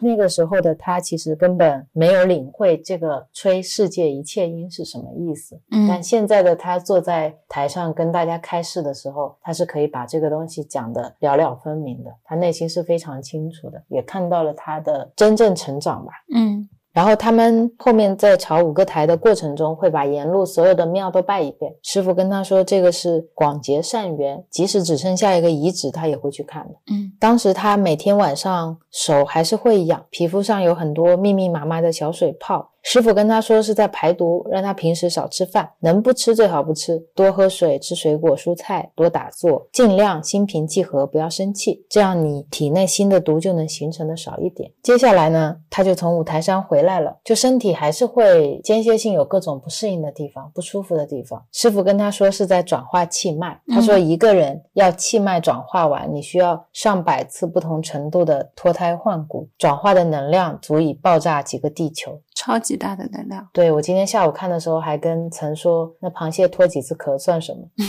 原来我们也是要脱胎换骨这么多次的，我们自己全然不知而已。是，而且很多人可能这一世来一次转化也没有完成。嗯，所以那个时候杨宁每天打坐两个多小时是完全不够的，师傅就跟他说，你至少要八个小时。他就开始挤各种时间，拼拼凑凑一天到八个小时。但师傅跟他说。这样其实能量也还是差的非常多的。平时打坐聚集的能量被六根消耗掉了一小部分，嗯，但被心动消耗掉了大部分。就是你打坐的时候是积聚能量，眼睛一睁开就开始消耗能量，是起心动念也在不停的消耗能量，嗯，就相当于你打坐完了，你出来没有办法做到心如如不动，那么你的气脉即使刚刚通了，也还是会再被堵上，然后你就再通，这样不是没完没了吗？嗯，经常我们就在。在这个循环里面徘徊，后面呢，他自己慢慢的修正，就发现可以开始看到密宗说的中脉、左脉和右脉。入定的时候，也能看到自己脉道的进化，能看到能量聚集到一定的时候会转化成光。他说，我们的百脉和三脉主要的缠绕就是脉轮，这些脉轮呢会随气脉转化，然后有不同程度的打开。你每打开一个脉轮，就会出现不同的神通。一般人是很难全部都打开的，有时候修得好，只会。打开脉轮的一部分，心身其实是相依的。一般人呢是能通过心意识的转化，再达到生理的转化。但你如果有外力的相助，你也可以通过生理的转化。反过来影响新意识的转化，嗯，就跟我们昨天说的，从饮食上面来调整，对，从饮食来调整，让你不生气是一样的，对。然后杨宁说自己的修正呢是属于后者，就基本上是先通过生理的转化，再来转化自己的新意识。哦，我知道了，我就刚刚误导的。你说，当我们在转化心的时候，你的身体它是有一个准备过程的，嗯，就身心会开始合一嘛，因为你的思想跟见地准备好了，你的身体也在做准备。如果你的身体先转变的话，你就会受到跟心灵中间合并的那个冲击会比较大。哦，你这样说倒是很有道理。你这一段启发到我了，这也是为什么我在这个过程当中，比如说你要戒烟，你要干嘛，好像是一种自然而然的事情，因为你的心性到了，知见到了，见地到了，那个是最高的，它是可以影响到你的行为跟所有的其他东西。就是你的心性如果转化了，你就会自然而然的。在生理上做相应的调整，但你如果说心性没有转化，你生理上硬转化的话，那个扭力是更大的。是的，然后你要经历两重，第一重是首先是身体的气脉转变，心灵层面的没有准备好，同时要经历心灵层面的大蜕变，这是两层风暴嘛。说的有道理。所以从心灵上面往下走的话，会顺一点。是的，然后像杨宁老师的话，他的这些转化很多是外部能量的输入，嗯比如说他书里面有提到有一些小动物会在禅定中找他帮忙，比如说帮他们做超度，他说是蛇和狐狸比较多。嗯你帮了他们，他们就会带一些礼物给你，比如说人参啊、灵芝或者宝物。他说在定中就会把这些东西吃掉，来增加自己的能量。然后师傅告诉他，遇到这些动物来献你任何东西，你都要接纳的，因为如果你不接纳，就没有办法结缘，就没有办法超度他们。而且你修正的时候是需要很多能量，这些能量不是靠你短时间打坐就能够获得的。这些动物它们的能量都是聚集了上百年甚至上千年的，你吃了的话就可以直接摄受嘛。只是这些能量聚集在体内的时候，可能没有办法一下子去跟你融为一体。嗯你还有一些毒气要排出去，能量太大的话，你可能会忽冷忽热或者心烦气躁，这个也蛮有意思的。而且他当时还有一个护法狮王，会在他入定境的时候去保护他。狮王在他身边一直待了三年，一直到他的护法变成了维陀菩萨，就相当于他真的一直在结善缘。就是等到你真的走到这条路上面了，自然而然会有可以帮助你的人或者是神过来会帮助你。是的，是的，这些是完全不用担心的，只是说像现在我们在三维世界当中，你没有办法链接，他可能会送人过来。杨宁就是，杨定一也是，我们遇到的 Doctor Joe 也是，因为我们在最开始的时候没有办法跟他们产生链接，他只能给你你能看见的人，所以我们现在也是尽可能多的给大家分享这些人，让大家自己能够去接触到他们。是的，是的，嗯，到了那个境界里面的话，自然而然有人会帮你的。是啊，他们现在想链接你也链不上。是啊，他们是希望渡我们。对啊，菩萨是真的希望普度众生，是他们的发愿也都很大，但我们也要给他们一个我们也要给彼此机会。对，也要让他真的能够度到我们。嗯那接着讲回杨宁，接下来他就要开始救人治病了。当时呢，他的弟弟诊所已经开了三四年，因为经常陪他出去朝山嘛，诊所就经常处于停业的状态。嗯其实他弟弟当时对自己的诊所也有点消极心态，他觉得杨宁查病查得那么准，自己学中医学了这么多年，好像怎么学都没有那么精确嘛，就觉得自己可能做不了一个特别好的医生，那就是对病人不负责任嘛。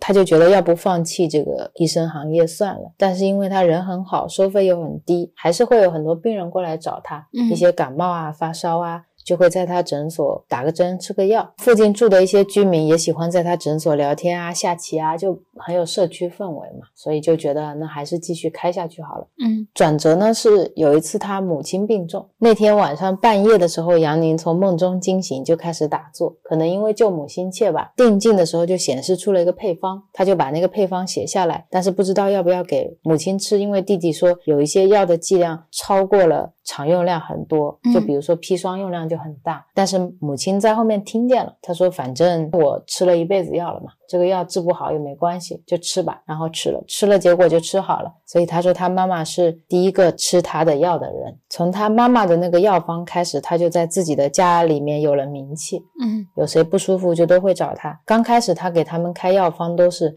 白天诊病，半夜像给妈妈开药方那样入定再去开药方的。等到后面熟练了一点，他就是诊断完病情以后，病人的病情就会输入他的大脑，然后对应的药方就会自动的出现在他的笔下。虽然一开始错别字很多，但是很有疗效，所以大家都会过来找他，名气就越来越远了。所以他就开始了他自己行医治病救人的生涯。他当时是免费给大家看病的，但是病人拿他的药方去药店，经常会抓不起齐药，而且里面有一些是现在大家说的毒药，还得要开证明，所以抓药很不方便。最可怕的是有一些诊所不负责任，给的药质量比较差，有一些比较名贵的药，他们就会用假药，他也不太放心嘛。他弟弟就投资把他经常会用到的近千味药材全部都采购到了他自己的诊所去，花了很多很多的时间去各地的药材公司去看去查，这样他病人抓药就很方便，嗯他自己看病也比较放心嘛。至于为什么他用的药剂量会比我们现在很多中医处方都要更高，李时珍是有跟他说的。嗯李时珍跟他说，古代的时候天然草药比较多，现在的中草药几乎都是人工种植的，质量比较差，而且采摘又很不严格，药的干湿程度也不合规范。嗯但是现代人的病又越来越复杂了，所以他用的剂量都会比《本草纲目》里面记载的要大得多。嗯，这个倒是现在很多中医去学习也都不知道的。是，当时杨宁还去报考了中医专业的成人自考，拿了一个执业医师证。他拿到医师证的时候，他义务就诊的病人就已经有几千人了，病历都放了已经几箱子了。他就去问李时珍说：“我是不是要去医学院去进修几年？”嗯李时珍就跟他说：“千万不要去，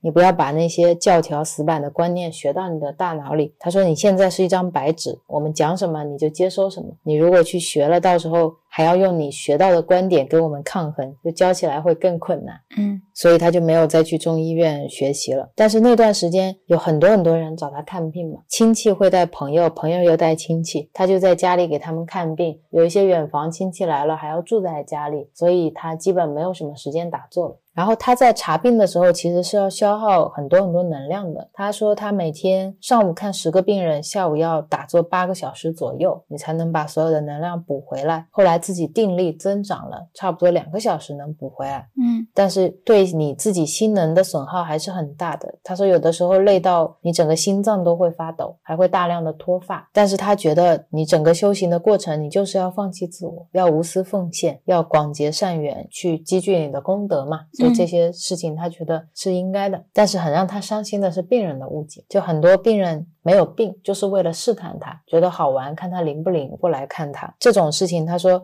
刚开始坐诊每天都有，因为他是希望做到每一个病人都非常细心的全身为他检查嘛，嗯而且他又是免费的。但是这些人在被他看过病之后，都会非常诚恳的跟他道歉。但是看病前要测试，看一下你是不是真的有像他们说的那么神。是的，还有很多病人是不愿意说出病情的实情，比如说本来是腿痛，但是他们不说，一定要杨宁仔仔细细、里里外外的查，查了半天以后发现是腿痛的原因。这种感觉就很像我们去算命，是吧？你最好是连出生年月都不要报，他直接的说出你的一些情况。是的，他觉得病人的心情也可以理解，但是有时候他太累了，他就会不想再做医生了。这个时候，师傅就会安慰他说：“你不要怕病人不理解、不信任，是你自己功德还不圆满，嗯。而且众生的贪嗔痴慢疑本来就重嘛。你既然发心要行菩萨道，你就应该把每位众生都当成是自己的亲人一样。他们被病痛折磨，你既然懂医术，你就不能坐视不管。而且确实也有人用行医在骗人，病人怕被欺骗是很正常的。你一切随缘就好了。与你有缘的患者自然会信任你，也会在你的医治下痊愈。这是他治病的旅程。后面呢，就是他的第三次朝山了。这次去的是峨眉山。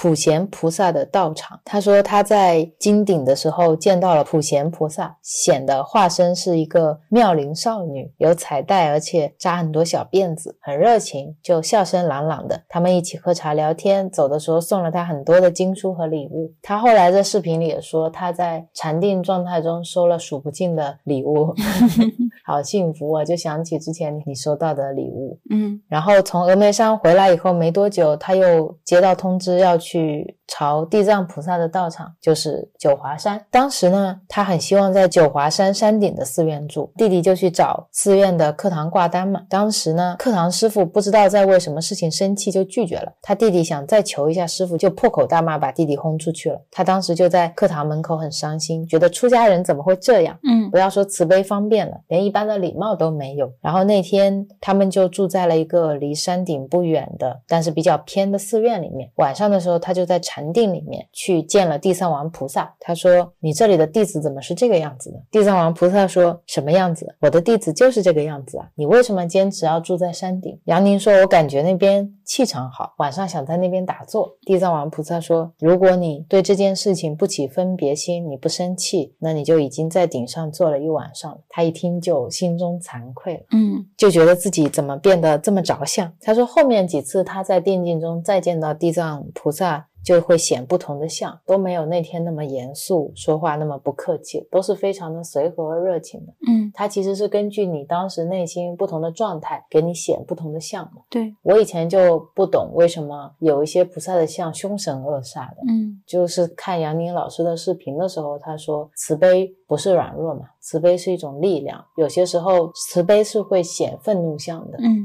就像西藏的很多菩萨都是显愤怒相的。是的，然后他就把四大佛教圣地全部都朝完了。你记得是哪四大吗？普陀山、嗯，观音道场、对，峨眉山、普贤菩萨。哇，好厉害啊！还剩两个，安徽九华山是地藏王菩萨，还有一个是山西五台山是文殊菩萨。朝完这四大道场以后，他就差不多又有两年多时间是在家修行跟行医的。有时候他会去五台山去闭关。他说闭关其实也算不上闭关，只是短时间你避开红尘嘛，安静的去修正几天。然后有一年冬天，他住在五台山的一个小旅馆，他经常会在二楼阳台看雪。有一次，他就看到有一个穿得破破烂烂的和尚，三步一叩头的去朝戴罗顶。他自己当时对执着去修苦行的人是有一些偏见的，他觉得这是一种心外求法，就是你其实求法应该朝内嘛。是不是一定要用身体去苦行才能修得道法？对我其实，在看到这里之前，也是跟他有一样的偏见，因为佛陀不也是舍弃苦行以后才真得空性的嘛？嗯所以他跟弟子说不必苦行。那大家为什么要苦行呢？而且那时候我去西藏的时候，你在路边确实会看到很多人去朝圣布达拉宫嘛。我内心是崇敬的，但是我还是会很不解。我觉得你心性上如果真得空性了，这些其实都是一种外化的显现，都不是最重要的事情。嗯所以我们继续往下看，就有一天师傅就突然让杨宁去一步一叩头的去上戴罗顶，然后杨宁就想，大概是因为自己对那个苦行的和尚起了分别心，被师傅知道了，所以师傅要来惩罚他，他就去做了。戴罗顶呢有一千零八十个台阶，他去叩头的那天晚上下了雪，就台阶上都积了一层厚厚的雪。他穿着一个棉衣棉裤，还戴了个手套。师傅说：“你什么也不要想，你把身心放松，你口里默念。”南无大智文殊菩萨，他当时就照办了。每次师傅说啥，他做啥，很乖的。他说他平时很多次上戴罗顶，走到一半就会气喘吁吁，但这一次一边叩头一边上，确实越来越舒服。你就像趴在平地上叩了几个头那样，很轻松。上到一半的时候，有几个游客从他身边走过，其中一个说。真可怜，棉衣都湿透了。另一个说：“不知道这样辛苦是为了什么。”杨宁说：“他内心听了以后，当时是很想站起来跟他们说：‘我其实不辛苦，我感觉很舒服，嗯全身的能量就像冰河解冻一样复苏了，是暖洋洋的那种，身心舒展。而且他到顶上以后，感觉自己。”呼吸也很舒服，就像你刚入了一次禅定一样，而且能够看到自己眼中、口中、耳中都盛开了一朵朵莲花。他说，从那以后，他每次看到修苦行的人，都会心生赞许，随喜他们。嗯他说，他们的觉受也许我们永远都不会懂，但是任何法门只要是合适你的，就是最好的。今天在看到这一段的时候，也是改变了我对苦行这个修法的固有观念。我以前也是跟你一样认为的，然后现在知道了，我们不知道他们的快乐。对，没有什么法门是好或者更好，嗯都是一样，都是平等的，只是你要找到更适合你自己、属于你自己的那扇门就好了。对对对，接下来他就去了西藏，在布达拉宫的时候呢，他又见到了宗喀巴大师。宗喀巴大师是藏传佛教格鲁派的创始人。嗯他说，在经过一间密宗房子的时候，他就问大师说：“真的有密可传吗？”大师说：“真的有秘法，不信你就进来，我传给你。”他就跟大师进房间，大师坐在他对面的一个座位上，突然变得非常的庄严，他那一瞬间就被那种庄严感染了，变得非常非常恭敬。然后大师就在他口中缓缓地说：“无贪，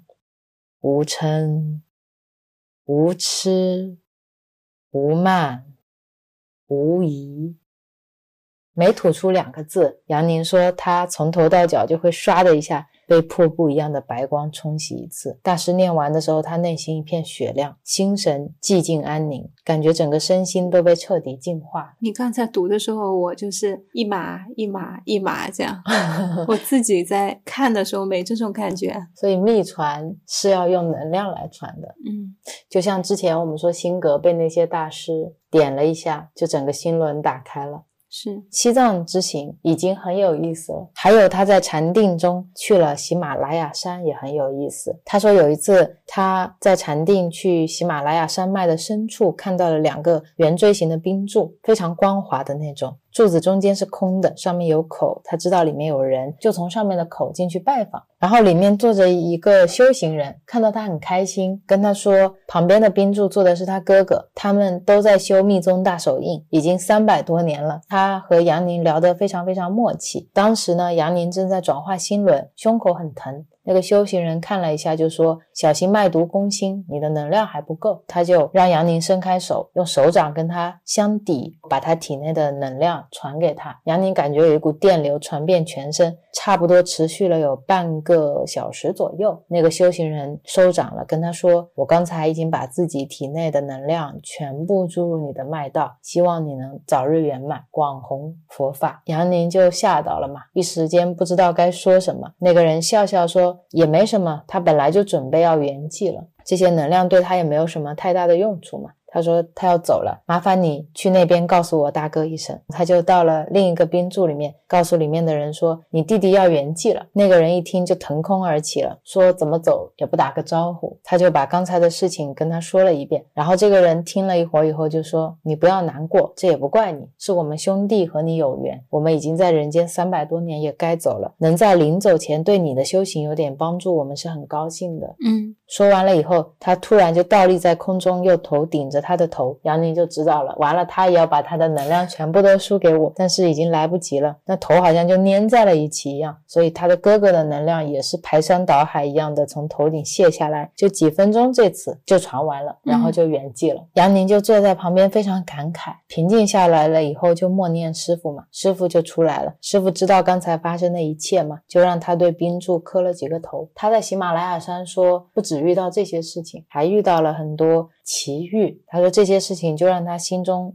非常的感动，一直会觉得自己为别人奉献的还太少了。嗯，这个故事让我很深刻、很深刻的感受到了什么叫我为别人付出的还太少了。嗯，别人可以在圆寂之前把他所有的能量，这些能量是他这一世修了三百多年的，都给他，然后弟弟给了，哥哥也给他。我就觉得这种付出跟我们现在说的付出差别好远好远。我觉得当你在内心去修大爱的。时候修慈悲的时候，你就是在一路上都会遇到跟你一样在修慈悲的人嘛。嗯，大家都是一种极致服务他人的状态，非常让人敬佩。是的，是的，就是对“敬佩”两个字的体验也不一样了。是的。然后杨宁不是心轮转化过程中接收到了大家的能量嘛？嗯，接下来他就开始转化他各个气脉了。就从西藏回来以后，他的整个生理转化就变得很强烈，也很痛苦。比如说他的喉部的气。气脉，他说转化的时候，他全身一点力气都没有，不能说话，不能吃饭，喝水也像是钢刀在划自己的喉部和食道，而且到半夜的时候，他的两个肺叶的气脉就会忽然膨胀，嗯，他只能半蹲或者跪在床上，就非常非常痛苦。师傅就会在旁边鼓励他，但是这些症状会在半个月突然全部都消失，自己又精力充沛，全身轻松。但是很有意思的是，他说当时他们住的楼旁边有个发电。厂嘛，每天早上从三点开始，就会从大烟囱里面排很多的废气，所以他们家早上空气是最差的。但是那天他在打坐的时候，那些刺鼻的气味进入他的鼻腔的时候，他忽然发现这些气味转化了，在他的喉部变得清凉而且甜丝丝的，好像你吸进了纯氧。他的肺部好像变成了一台净化器。嗯，他就很激动地告诉师傅说：“我的喉部气脉是不是转化好了？”他师傅说：“没有，只打开了三分之一。”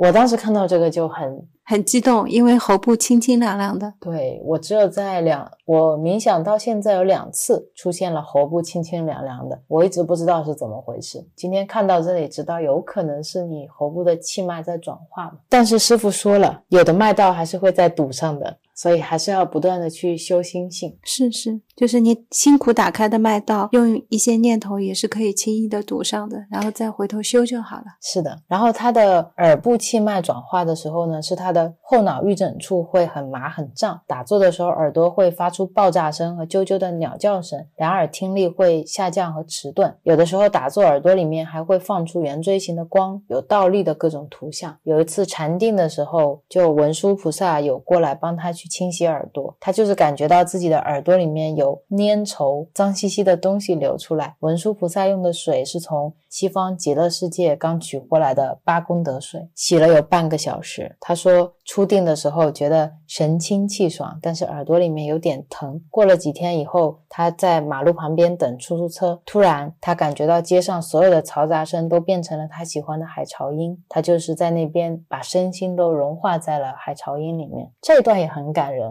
嗯，菩萨帮你洗耳朵。杨宁的分享让我看到菩萨的慈悲心。是啊，你在转化气脉，这些菩萨他们都是能看到的。每个人都希望你少一点痛苦，每一个师傅都在想尽办法去帮助他。对对对，只要你有这个发心吧，是的，是的，他觉得这些生理变化，每个人修正的时候都会多多少少出现的。嗯，生理的转化会促使你的心理也会发生转化，再来净化你的习气，开启你的智慧。他说，这种转化生理能量的聚集，除了你平常很努力的去禅定以外，更重要的是你的心量要不断的去扩大。再后面呢，就到两千零一年了，师傅就通知他你要去广州，但是没有告诉他要去多久，他就心里清楚这次要去很久。他的朋友跟他说，你这几年修行对家庭付出太少了，你现在又去广州，相距千里嘛，父母会对你很担心的嘛。嗯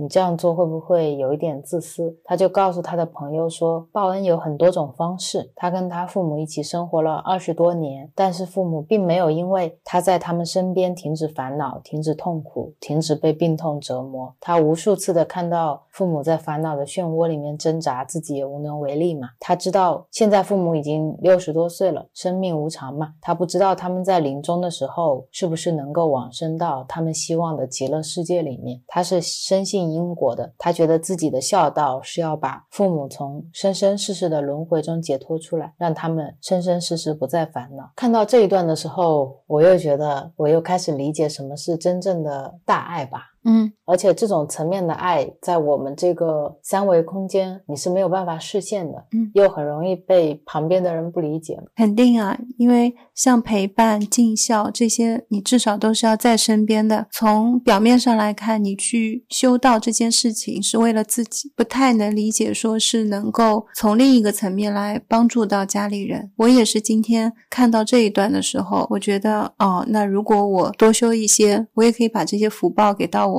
妈妈，是的，是的然，后回向给我爸爸，让他们可以轻松一点。这也是另一种孝顺。嗯，但是这种孝顺在现实层面是会被拉扯的，所以很多时候要去寻找一种平衡，平衡是比较难的。因为像杨宁的话，他已经是有一定的修行成果了，再加上父母也是信佛，就有一点点基础，对他稍微会好一些。而且他确实有在行医救人嘛，对，很多东西是能被大家所接受的。是的，是的，就是一步一步来，然后父母也有一个接受的过程，但是对我来说是特别激励的。是的，因为确实他说的都是事实啊。像我们现在在一些痛苦当中挣扎、自我怀疑当中挣扎，父母也是的。我们所经历的这一些东西，父母也同样在经历。然后我们自己没有办法走出来，父母也是一样的。是啊，而且你待在父母身边，你确实没有办法给他们除尽这些烦恼。嗯，而当他出来去布道的时候，是可以连接到更多的人，可以去解脱更多的心灵。是一家人里面能解脱一个，这个家庭可能就会发生大的转变。是的，然后他就去广州嘛，嗯一开始他就是在广州用行医的方式跟大家结缘，差不多半年以后，他就发心想到广东一个寺院帮助建道场，但是这个事情一直就诸事不顺。嗯他就想他的发心是好的，为什么没有诸佛菩萨加持？后来呢，他仔细审视了一下自己的起心动念，发现自己执着在了缘上，他只觉得自己跟一些师傅有缘，而某一些寺院是自己喜欢的道场。嗯就觉得在清净庄严有形的地方修正才是真正的法嘛。当时他从寺院里面走出来反省自己的时候，就领悟了三千大千世界何处不是道场，何处不是道的体现。一花一世界，一叶一如来。以前念过，但是从来没有那个时候那种深刻的体会。其实红尘才是最大最圆满的道场。嗯污泥才能生出圣洁的莲花。一个真正圆满的人，起一念就可以影响三界，道场就在他的身口意中。我觉得这个是他真正明白自己要怎么去弘扬佛法。就像当时那个冰柱里的弟弟，把所有的能量传给他的时候，最后跟他说：“希望你弘扬佛法嘛。嗯”，而现在确实也不缺在寺院里面弘扬佛法的人。在寺院里面，你还蛮少有机会真的去参加他们的一些讲经活动。很多时候，他们也会有一些超度仪式啦，然后做各种各样的仪式。因为我后来也想去寺院听经，就发现好像不在那个圈子里面，你不知道他们是什么时候才会举办这样的活动，而且他是用一个非常生活化的方式在讲。很多去的都是在家的修行人，是是，他也是以世俗的角度切入，嗯。再给大家布道的嘛。他的那些生活经历就是非常好的例子，他的那些痛苦，也就是普通人现在正在经历的痛苦。是啊，他说他现在在广州有很多朋友嘛，嗯那些朋友经常会问他，你为什么要来广州？他说他有时候会找几个借口搪塞一下，但他其实真正想说的是，如果你有一刻理解了什么是平等、博爱、慈悲，那么你的所有行为都会变得没有理由，你不会再问你的师傅为什么。嗯在整个修行过程中，我们可以放下家庭、事业、朋友、名利这些外在的东西，但到最后，我们会发现没有办法放下自己。破我执的过程，就是一种你眼睁睁看着自己死掉，再重新诞生的过程，这才是真正圆满的佛果。如果你想达到这个境界，你必须要走进博爱和大慈大悲的等级，不然你永远不会圆满。在那种无我的品质里面，所有的行为都只是因缘的需要。他走遍了中国佛教的道场，现在就定居在广州，不断的用视频的方式去讲佛法。杨宁老师说，他就是如实写了自己所见所闻和一些生理上的体验。嗯每嗯一个人的根基不一样，你修道的境界和体验是不一样的，但是每一个人都是独一无二的，也没有哪一个法门更好，谁的修道体验更精彩。他觉得十几年的修道历程，只是让他越来越懂得了什么是真正的平凡，嗯所以他现在是狂心顿歇，感觉自己更踏实的工作和生活，可以全然的活在当下，享受生活的每一个片刻。对现在的他来说，睁眼闭眼都是境界，要没有分别心，然后随缘自在，才能够真正了解永恒的意义。他希望每一位修正佛法的同修，不要急于肯定或者否定什么，也不要轻易把别人的修正结果当成自己的见地。你要真正去选择一个法门。身心深入的去实证，一定要自己去亲自品尝法味，你才能真实受用。嗯我们讲了很多修道的经历，差不多到这边就告一段落了。从杨宁老师一开始平凡的生活，到他打坐看到了非常非常多的境界，再到他开始怀疑自己，觉得自己越学越退步，觉得自己一点都没有智慧，再到他后面去朝山，不断的去去除自己的习气和自己的分别，再到他行医救人，开始去弘扬佛法，一整个经历下来，最后他告诉我们：活在当下，嗯，狂心顿歇。